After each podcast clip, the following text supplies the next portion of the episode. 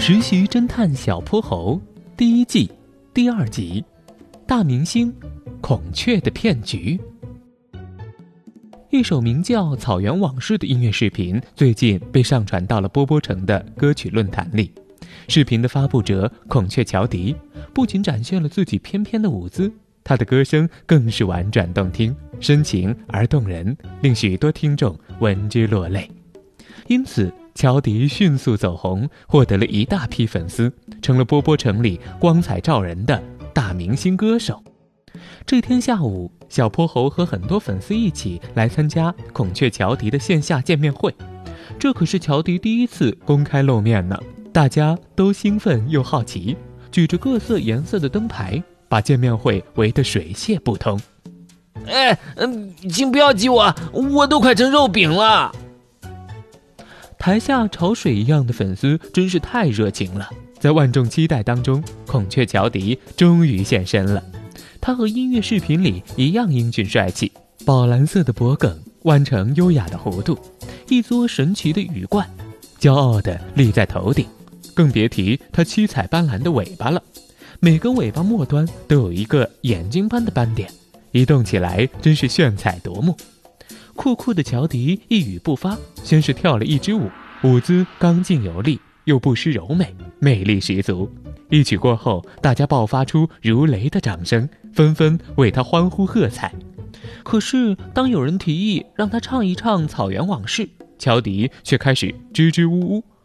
我我我今天嗓子不太舒服，没办法唱歌。说完，他就飞奔下台了。观众们面面相觑，感觉失望极了。令小泼猴大惑不解的是，乔迪刚刚讲话的声音完全不像他的歌声那样婉转悠扬，反而十分粗糙沙哑。难道真的是生病伤到嗓子了吗？这到底是怎么回事？小泼猴当场陷入了沉思。嘿嘿，侦探小泼猴破案我最牛！我知道了，其实答案早就藏在这首歌里了。小泼猴来到见面会的后台，找到了垂头丧气的孔雀乔迪，他正独自坐在楼梯间的台阶上，耷拉着脑袋，看起来失落极了。乔迪哥哥，那首歌不是你唱的吧？小泼猴拿出一罐汽水，递到乔迪面前，乔迪一脸惊讶地看着他。你是怎么发现的？据我所知，你们孔雀是生活在南方森林地区的，与您歌里的北方草原故乡并不相符。而且雄孔雀的声音也不悦耳，歌里的声音更像是百灵或者云雀，所以我想您的歌并不是自己唱的吧？听小泼猴说完，乔迪突然捂着眼睛大哭起来。你说的一点没错，那首歌不是我唱的。我终于可以不用再骗人了。小泼猴赶忙去安慰他。过了许久，乔迪才擦擦眼泪，下定了决心似的说出了实情。那首歌是我的朋友小百灵唱的。小百灵在草原长大，天生有一副好嗓子，从小就想成为一名歌星，可因为长得不够漂亮，总是得不到演出机会。而我呢，虽然模样好看。跳舞也不错，但嗓音又完全不行。